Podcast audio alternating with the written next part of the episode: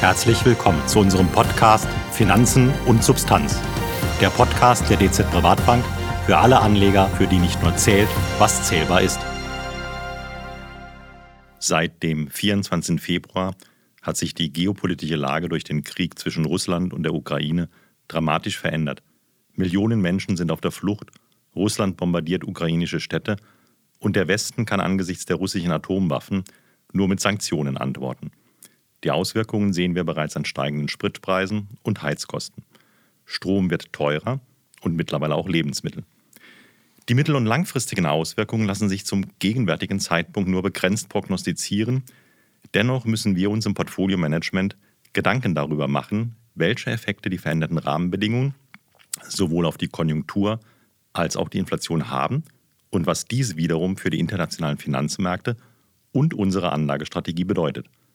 Mein Name ist Peter Untersteller und die Antworten auf diese Fragen geben Ihnen Prof. Dr. Michler, der Leiter unseres Portfolio Managements, und Dr. Thomas Osowski, der Leiter unseres Kompetenzzenters Kapitalmarkt. Guten Tag, Herr Professor Michler. Ja, guten Tag in die Runde unserer Zuhörerinnen und Zuhörer. Und herzlich willkommen in unserer Runde Dr. Osowski. Guten Tag auch von meinerseits. Herr Professor Michler, schauen wir uns doch zunächst einmal an, was die internationalen Finanzmärkte seit dem Kriegsbeginn gemacht haben. Was kann man aus Ihrer Sicht als wesentliche Erkenntnis festhalten? Ja, starten wir einfach mal mit den äh, Devisenmärkten. Die zeigen das eigentlich relativ deutlich äh, auf. Wir haben äh, quasi seit Beginn des Krieges, also seit dem 24. Februar, deutliche Abwertung des Euros gegenüber wichtigen Anlage- und äh, Rohstoffwährungen zu verzeichnen also beispielsweise gegenüber dem Dollar ca. minus 2,4 Prozent. Äh, aber wir haben auch beispielsweise Rohstoffwährungen wie die norwegische Krone mit minus 3,7 Prozent oder den Australdollar mit äh, minus 4,6 Prozent. Also Fazit ist, der Krieg ist zunächst mal ein europäisches Thema und ist dann äh, auch sicherlich ein Rohstoffthema. Äh, für Anleger mit einem starken internationalen Fokus äh, kann man allerdings festhalten, dass sie in vielen Fällen von der Euro-Abwertung in den letzten Wochen äh, auch profitiert haben.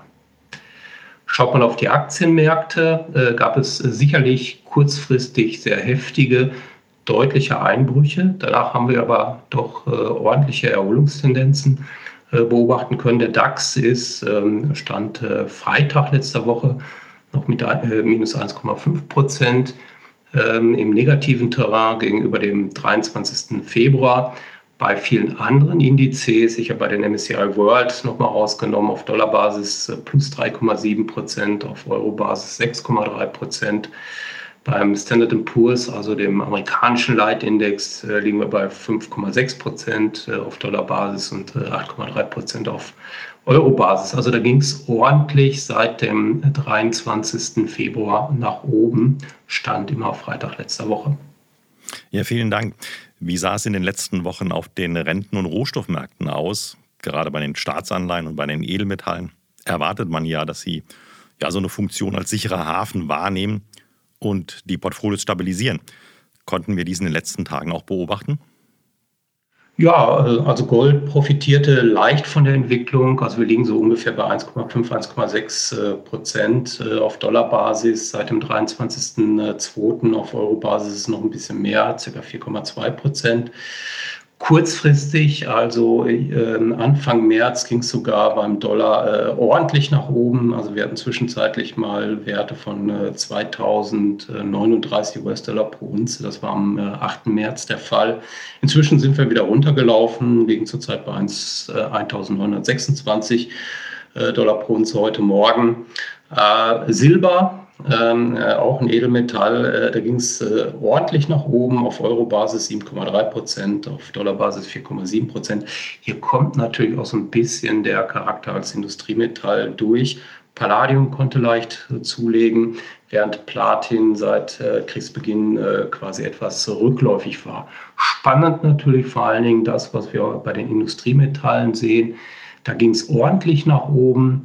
8,9 ähm, Prozent auf Dollarbasis, 11,1 Prozent auf Eurobasis über alle Industriemetalle hinweg. Hier zeigen sich natürlich tatsächlich auch die Auswirkungen des Krieges. weil sicherlich viele Metalle auch aus Russland äh, ähm, kommen, also quasi von Russland exportiert werden. Also damit man da auch mal ein Gefühl dafür bekommt, ähm, ca. 28 Prozent des äh, globalen Rohnickels, äh, die exportiert werden, kommen aus Russland, 24 Prozent Palladium, 10 Prozent Rohaluminium. Das heißt also, wenn Russland hier ausfallen sollte, und das äh, wird natürlich ein Stück weit auch von den Märkten gespielt, dann äh, kommt es hier natürlich auch zu entsprechenden Preisanpassungen nach oben. Wir haben aber, auch das muss man festhalten, durchaus noch andere Themen äh, an der Stelle. Also ich nenne mal beispielsweise Zinn. Ähm, da gab es äh, im Prinzip Probleme in Indonesien. Äh, da wurden Förderlizenzen an private Unternehmen äh, nicht rechtzeitig verlängert. Deshalb schoss beispielsweise der Zinnpreis nach oben. Also das ist nicht alles der Krieg. Ähm, und ähm, das muss man halt auch beachten. Ja, vielen Dank und vor allen Dingen äh, sehr interessant, weil oft in der Tagespresse natürlich das Thema Energierohstoffe genannt wird mit Preisen, aber auch mit die Beleuchtung Ihrerseits jetzt gerade mal auf diese Industriemetalle, die wir ja als Industrienation auch an der Stelle benötigen. Ja, Energierohstoffe hatten Sie jetzt nicht äh, explizit angesprochen. Ich komme dann später nochmals drauf zurück. Also da kommt noch eine Frage von mir, ähm, gerade im Hinblick mit der Inflationsfrage. Aber davor noch, wie haben sich denn die Rentenmärkte präsentiert? Ja, Sie hatten ja vorher gefragt, äh, ob Sie Ihre Funktion als sicherer Hafen äh, wahrgenommen haben. Ja, also bei den Staatsanleihen des Sovereigns kann man das tatsächlich äh, beobachten. In den ersten Kriegstagen wurde das deutlich erfüllt. Da gingen die Renditen nach unten, das heißt, die Kurse gingen nach oben. Äh, wir hatten also eine verstärkte Nachfrage beobachten können. Äh, inzwischen sind die Renditen der zehnjährigen äh, Benchmark-Anleihen, also in den USA und der Eurozone, wieder deutlich zurück, deutlich angestiegen. Ähm, das heißt also, die Effekte, die wir anfänglich hatten, Stichwort Safe Haven, sind auch ein Stück weit wieder verschwunden liegen gegenwärtig äh, in den USA sogar höher als äh, am 23.02. mit äh, ca. 2,18 Prozent und bei den deutschen Bunds liegen wir bei 0,39 Prozent, also deutlich im positiven Terrain. Ähm, Anfang März ging es bei den Bunds beispielsweise nochmal in den negativen Bereich rein. Ja, die Inflationsrisiken und die anstehende Straffung der Geldpolitik dominieren also wieder das Geschehen. Also am Ende des Tages äh, war der Krieg an dieser Stelle ein Stück weit auch hier ein Intermezzo. Was wir allerdings auch beobachten können, starke Kurseinbrüche bei den äh, Anleihen aus den Emerging Markets. Da ging es richtig ordentlich nach unten, wenn man das beispielsweise am JP Morgan äh, MB festmacht, also am äh, Emerging Market Bond Index. Äh, da haben wir einen Verlust von äh, minus 6,7 Prozent auf Dollarbasis gegenüber dem letzten Freitag, äh, gegen Anfang des Krise, Krieges, gegen äh, Freitag letzter Woche und minus 4,8 Prozent auf Euro-Basis, also deutlich im negativen Terrain. Das ist auch nichts Ungewöhnliches. Das konnten wir in der Vergangenheit immer wieder beobachten, wenn es irgendwo Schwierigkeiten gibt ziehen sich viele Investoren quasi aus den Schwellenländern zurück. Das heißt, hier wird von Risk-On auf Risk-Off sehr, sehr schnell geschaltet und äh, damit werden auch die Schwellenländer stark belastet. Aber gerade zu den, den Industrieländern, mit anderen Worten, viele Finanzmärkte und insbesondere die Aktienmärkte haben den Krieg im Prinzip dann schon gut verarbeitet. Dennoch weisen fast alle Aktienmärkte weltweit, wie auch viele unserer Vermögensverwaltungsmandate seit Jahresbeginn, weiterhin eine negative Wertentwicklung auf. Ja, genau. Also die negative Wertentwicklung seit Jahresbeginn wird eigentlich durch andere Faktoren geprägt, äh, die inzwischen halt auch wieder in den Vordergrund rücken. Ich habe es gerade schon erwähnt. Also da geht es um die steigende Unsicherheit über die Dauer der Inflation da und dann natürlich auch die Reaktionen. Das heißt, wie sehen die potenziellen Risiken einer strafferen Geldpolitik für die Konjunktur und damit für die Finanzmärkte aus? Ähm, also da werden sowohl die Aktien als auch die Rentenmärkte belastet. Ja, das, was Sie gerade formuliert haben, die, der Krieg wurde von den Finanzmärkten bislang gut verarbeitet. Das heißt, also hier besteht natürlich auch die Hoffnung auf eine baldige Beendigung dieses äh, Krieges. Äh, und äh, ein Stück weit, glaube ich, im Hinterkopf hat der eine oder andere Finanzmarktteilnehmer auch, äh, dass die Geldpolitik doch nicht so straff ausfällt in der äh, mittleren Frist. Allerdings, das muss man auch deutlich festhalten, dass die längerfristigen Auswirkungen der veränderten geopolitischen Lage möglicherweise noch nicht ausreichend in den Finanzmärkten eingepreist sind. Also hier es äh, durchaus noch zu äh, Themen kommen kann in den nächsten Monaten. Ja, dann möchte ich jetzt auf die Energierohstoffe zurückkommen, die ich ja vorhin ausgespart hatte.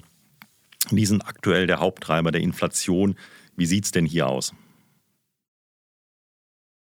Ja, wir haben massive Schwankungen beim, beim Erdöl. Zurzeit liegen wir ähm, auf Euro-Basis deutlich über 10 Prozent gegenüber dem äh, 23.02., den ich immer als Referenz verwende. Äh, und zwischenzeitlich ging es auch deutlich weiter nach oben. Also das äh, sind schon erratische Schwankungen, die wir gegenwärtig sehen. Äh, der eine oder andere hat doch ganz erhebliche Sorgen bezüglich der Versorgungssicherheit. Wir können ja auch beobachten, äh, wenn wir an die Tankstelle fahren, da, da ging es eigentlich noch deutlich stärker nach oben. Also es wird eigentlich durch die Rohölpreissteigerung nicht gerechtfertigt, was wir beispielsweise zum Teil bei Benzin oder Diesel gesehen haben. Insgesamt äh, belasten natürlich die Erdölpreise äh, seit Jahresanfang. Da haben wir Preisanstiege äh, quasi um von 40 Prozent seit Jahresanfang. Beim Erdgas ist es noch schwieriger, eine Einschätzung vorzunehmen, wie, wie die Preise gestiegen sind. Das hängt sehr, sehr stark davon ab, wo man hinschaut, also quasi welchen Preis man da verwendet. Nimmt man zum Beispiel einen US-amerikanischen Erdgaspreis, nimmt man einen deutschen Erdgaspreis, nimmt man einen europäischen Erdgaspreis. Fakt ist, da ging es noch sehr, sehr viel äh, stärker nach oben. Also ich habe mir das gestern nochmal angeschaut. Also hier haben wir, je nachdem, welchen äh, Index man nimmt, äh, Anstiege von 25 bis 80 Prozent seit Jahresanfang. Wie erwarten Sie die weitere Entwicklung bei den Energiepreisen? Naja, am Ende des Tages hängt es ähm, vom Ausmaß und der Dauer der Sanktionen gegenüber Russland ab. Das ist natürlich auch eine Frage der Glaubwürdigkeit äh, des Westens. Ähm, aus meiner Sicht muss man im Prinzip äh, quasi diese Sanktionen auch über einen längeren Zeitraum durchhalten und äh, sie müssen auch äh, wirklich spürbar sein für Russland. Ähm, wir müssen natürlich auch festhalten, das können wir ja auch jetzt gerade aktuell beobachten, dass wir quasi Abhängigkeit von russischen Rohstoffen, also insbesondere hier von fossilen Energieträgern, auch kurzfristig nicht beheben können. Wenn Herr Habeck äh, ja gerade in den letzten Tagen ähm, rund um die Welt gereist ist, nach Norwegen äh, gereist ist, äh, um zu schauen, ob man da im Bereich Erdgas was machen kann. Nach Katar war jetzt in den letzten Tagen, um nochmal zu schauen, was da an Flüssigkeit möglich ist. Also das wird wiederum auch das Ausmaß der Sanktionen zumindest in der kurzen Frist äh, stark beeinflussen. Gerade was den Ölpreis angeht, haben wir inzwischen eine Vielzahl von Prognosen für die nächsten Monate, wo die Preise halt hingehen können. Äh, da gibt es durchaus Prognosen, die sagen, naja, der Preis wird sich zurückentwickeln äh, oder wird sich stabilisieren. Es gibt aber auch durchaus andere, die sagen, ja, der Preis kann auch Richtung 200 äh, US-Dollar pro Barrel laufen. Das hängt davon ab, wie stark Europa halt auch die russischen Ölimporte blockiert. Das heißt, wenn es hier zu einer vollständigen Blockade kommt, ähm, was ich nicht vermute, wir sind nicht in der Situation wie die USA oder Großbritannien, wo man äh, vielleicht 5% äh, Ölimporte aus Russland hat. Ähm, dann, wie gesagt, kann es äh, wirklich auch hochlaufen bis auf äh, 200 äh, US-Dollar pro Barrel. Ähm, ja, für sinkende Ölpreise, damit man da auch mal ein Gefühl dafür bekommt, äh, spricht natürlich bei steigenden Ölpreisen werden die Förderkapazitäten äh, ausgebaut. Also beispielsweise in den USA, die äh, Schieferölproduktion kann äh, ausgebaut werden. Äh, man wird, ich nenne das immer die Schmuddelkinder, Iran und Venezuela. Hier werden ja gegenwärtig auch Verhandlungen geführt, dass möglicherweise der Iran und Venezuela das russische Öl ersetzen kann. Man kann strategische Ölreserven nutzen. Man kann hoffen, dass die OPEC vielleicht die Förderung ein Stück weit erhöht, wobei die Realisierungschancen da eher gering sind. Und was man natürlich auch beachten muss, äh, sinkende Nachfrage aufgrund des äh, konjunkturellen Rückgangs, äh, den wir hier erwarten. Also im Prinzip die geringere äh, Wachstumsdynamik sollte auch die Nachfrage etwas äh, einschränken. Was man auch äh, vielleicht noch erwähnen sollte, das russische Öl ist ja nicht vom Markt verschwunden. Es muss halt nur andere Abnehmer finden. China ist da ein möglicher Kandidat. In der kurzen Frist äh, ist es natürlich mit den anderen Abnehmern nicht so äh, schnell realisiert. Das heißt, wir haben gerade in den letzten Wochen auch einen deutlichen Discount auf russisches Öl gesehen. Da ging, sind die Preise um 20 Prozent äh, gesunken, um das Zeug überhaupt loszuwerden. JP Morgan geht ähm, in seinen Analysen davon aus, dass wir ein Angebotsdefizit von circa 0,6 Millionen Barrel pro Tag in diesem Jahr bekommen. Das heißt, die Preise werden sicher nicht, nicht fallen. Sie werden sich zunächst mal über 100 US-Dollar bewegen. Also gegenwärtig sind wir so bei 111 US-Dollar pro Barrel. Das ist auch das, äh, was die für das erste Quartal prognostizieren. Für das zweite Quartal soll es ein bisschen runtergehen. Das heißt also Richtung 100 Dollar pro Barrel. Ja, vielen Dank. Ich würde gleich noch das Thema ein bisschen vertiefen in Richtung Erdgas, aber kurz noch eine Zwischenfrage zum, zum Öl. Sie sprachen ja schon an, äh, eventuell ein bisschen rückläufige Nachfrage durch das Thema äh, konjunktureller Rückgang. Auf der anderen Seite sprachen Sie auch genauso an, das russische Öl ist ja nicht weg. Also das Angebot ist nach wie vor da. Und wenn die Chinesen eher russisches äh, Öl kaufen, bedeutet es ja im Prinzip, dass die Nachfrage auf dem Weltmarkt nach anderen Ölsorten im Prinzip an der Stelle auch ein bisschen weniger wird. Das wäre also durchaus ein Fakt auch aus Ihrer Sicht, äh, der dafür sprechen würde, dass es zumindest jetzt nicht weiter nach oben läuft, ne, sondern sich auch hier entspannt. Genau, das heißt also, wir kriegen hier Handelsumlenkungen rein. Das ist natürlich, äh, man, muss immer beachten, äh, China müsste jetzt ja auch erstmal schauen, wie es an das Öl rankommt. Das heißt, hier müssen Transportkapazitäten geschaffen werden. Also das ist sicherlich nicht so einfach. Ähm, äh, aber äh, genau das passiert. Äh, der Markt wird ein Stück weit neu sortiert und das sollte eher dämpfend auf die Preise wirken. Mhm. Ja, okay. Nicht einfach ist auch das Thema, das gerade äh, Robert Habeck betreibt. Sie haben sie angesprochen, der versucht also Öl äh, und Gas woanders einzukaufen. Die Tour durch Katar ähm, ja auch nicht. Schmuddelkinder haben sie angesprochen. Katar ist ja durchaus auch hier und da in der Kritik und auch zu Recht in der Kritik. Und heute macht er sich auch einen Weg in die Vereinigten Arabischen Emirate. Ja, beim Erdgas sind wir, und da sehen wir das ja, dass ein grüner ähm, Minister sozusagen durch die Welt reist und, und Flüssiggas einkauft. Hier sehen wir eine sehr, sehr hohe Abhängigkeit, gerade von Deutschland, ähm, von dem Thema Erdgas. Wie sehen Sie da die Entwicklung? Ja, das ist in der Tat äh, ein Thema, was wir gegenwärtig haben. Äh, also viele unserer Zuhörer und Zuhörerinnen äh, haben das natürlich in den letzten äh, Tagen sicherlich auch in der, in der Presse verfolgen können. Also gegenwärtig äh, beziehen wir ca. 55 Prozent des äh, Erdgasbedarfs aus Russland. Einige andere Länder in der Eurozone, also insbesondere die baltischen Länder, haben noch höhere Abhängigkeitsquoten. Auch Italien ähm, äh, hat einen ordentlichen ähm, Import an Erdgas. Ähm, damit man da auch ein Gefühl dafür bekommt, äh, wie stark das bei uns äh, einwirkt. Äh, das ist ja nicht nur bei den Konsumenten, sondern natürlich auch bei vielen äh, Industrieunternehmen. Also im Jahr 2020 ähm, äh, wurden ca. 92 äh, Terawattstunden Strom mit Hilfe von Erdgas in Deutschland erzeugt. Das äh, waren äh, insgesamt also 16,3 Prozent der Bruttostromerzeugung. Und wenn man hier deutlich runter will, dann muss man sich natürlich Gedanken darüber machen, wie man es äh, macht. Äh, möglicherweise muss man dann tatsächlich mehr auf äh, Kohle zwischenzeitlich setzen. Die Diskussion über Atomkraft hatten wir ja schon gehabt. Äh, das wurde ja ein Stück weit in Deutschland abschlägig beschieden. Wir haben gerade jetzt am Wochenende ja mitbekommen, Belgien will die Laufzeit seiner Atomkraftwerke, zumindest zwei Atomkraftwerke, um zehn Jahre verlängern. Ähm, also man muss hier den Energiemix ein Stück weit verändern, äh, natürlich die alternativen Energien stärker ausbauen.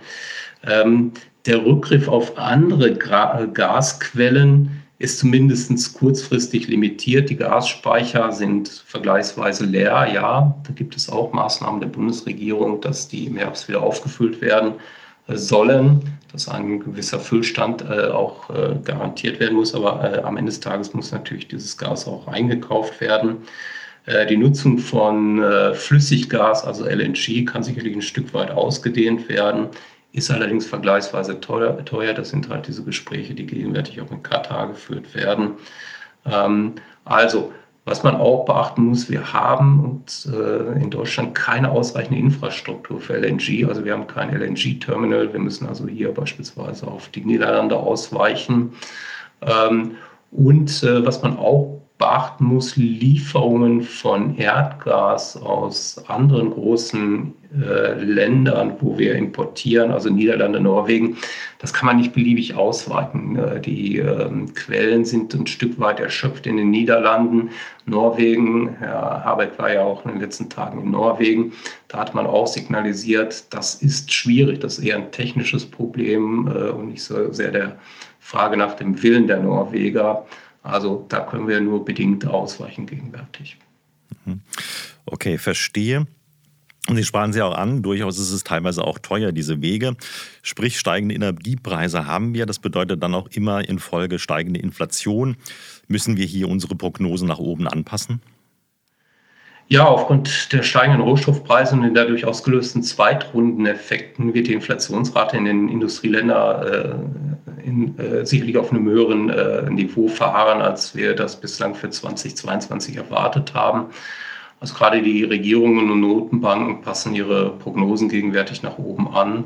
Das heißt, die Frage, die wir uns in den letzten Wochen, Monaten gestellt haben, ob erhöhte Inflation nur ein kurzes Intermezzo war, ist äh, zumindest kurzfristig eindeutig beantwortet. Wir bleiben zunächst mal auf einem höheren Inflationsniveau als ursprünglich angenommen. Ähm, ja, die, die Daten sind auch äh, ordentlich. Also in der Eurozone liegen wir im Februar ja bei 5,8 Prozent, was die Headline-Inflation angeht. Ähm, etwas beruhigender sind die Zahlen bei der Kernrate, das heißt dort, wo wir die ähm, Lebensmittelpreise, Energiepreise raus haben, also besonders volatile Komponenten, da liegen wir bei 2,7 Prozent. Das heißt also, äh, die Europäische Zentralbank hat da nicht so den ganz massiven Handlungsbedarf. In den USA sieht es deutlich schwieriger aus. Headline Inflation äh, liegt bei 7,9 Prozent, die Kernrate auch bei 6,4 Prozent. Also da gibt es sicherlich Handlungsbedarf. Spannend für uns ist vor allen Dingen die Frage, wie sich die Inflationsdynamik in 2023 entwickelt. Also gibt es da nochmal äh, äh, de facto in Anführungszeichen Schnaps drauf oder äh, bleibt es äh, auf dem Niveau oder geht es ein Stück weit runter? Meine Einschätzung ist, dass wir durchaus die Möglichkeit haben, dass die Inflationsraten in 2023 sich normalisieren, insbesondere wenn die Geldpolitik auch äh, sich weiterhin normalisieren wird. Spannend ist in den kommenden Monaten die Frage, wie sich die steigenden Energiepreise auf das Nachfrageverhalten der Konsumenten auswirken. Der, der, Euro kann ja am Ende des Tages nur einmal ausgegeben werden, das äh, weiß jeder von uns. Also das heißt also für, für Benzin oder Diesel an der Tankstelle oder für die Heizölrechnung oder für andere äh, Gebrauchs- oder Verkaufsgüter. Hier könnte es also durchaus zu einem Nachfrageeinbruch bei anderen Gütern kommen, was natürlich auch quasi die Preisdynamik wieder ein Stück weit eindämpft, aber auch die Wachstumsdynamik der, Volkswirtschaft einschränkt.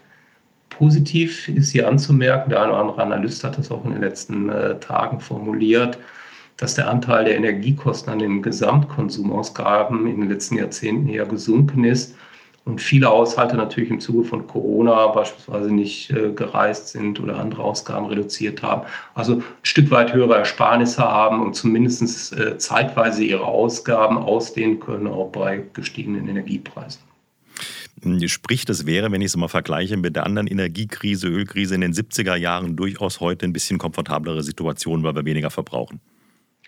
Ja, genau. Also das hat sich ein Stück weit äh, verändert. Ähm, das äh, sehen wir ja auch an den Autos. Äh, wir hatten in den 70er Jahren Autos, die sicherlich über 10 Liter verbraucht haben. Heute liegen wir vielleicht bei 5 oder 6 Liter.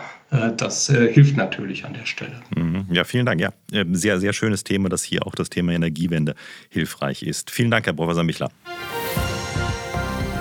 Finanzen und Substanz. Der Podcast der DZ Privatbank für alle Anleger, für die nicht nur zählt, was zählbar ist.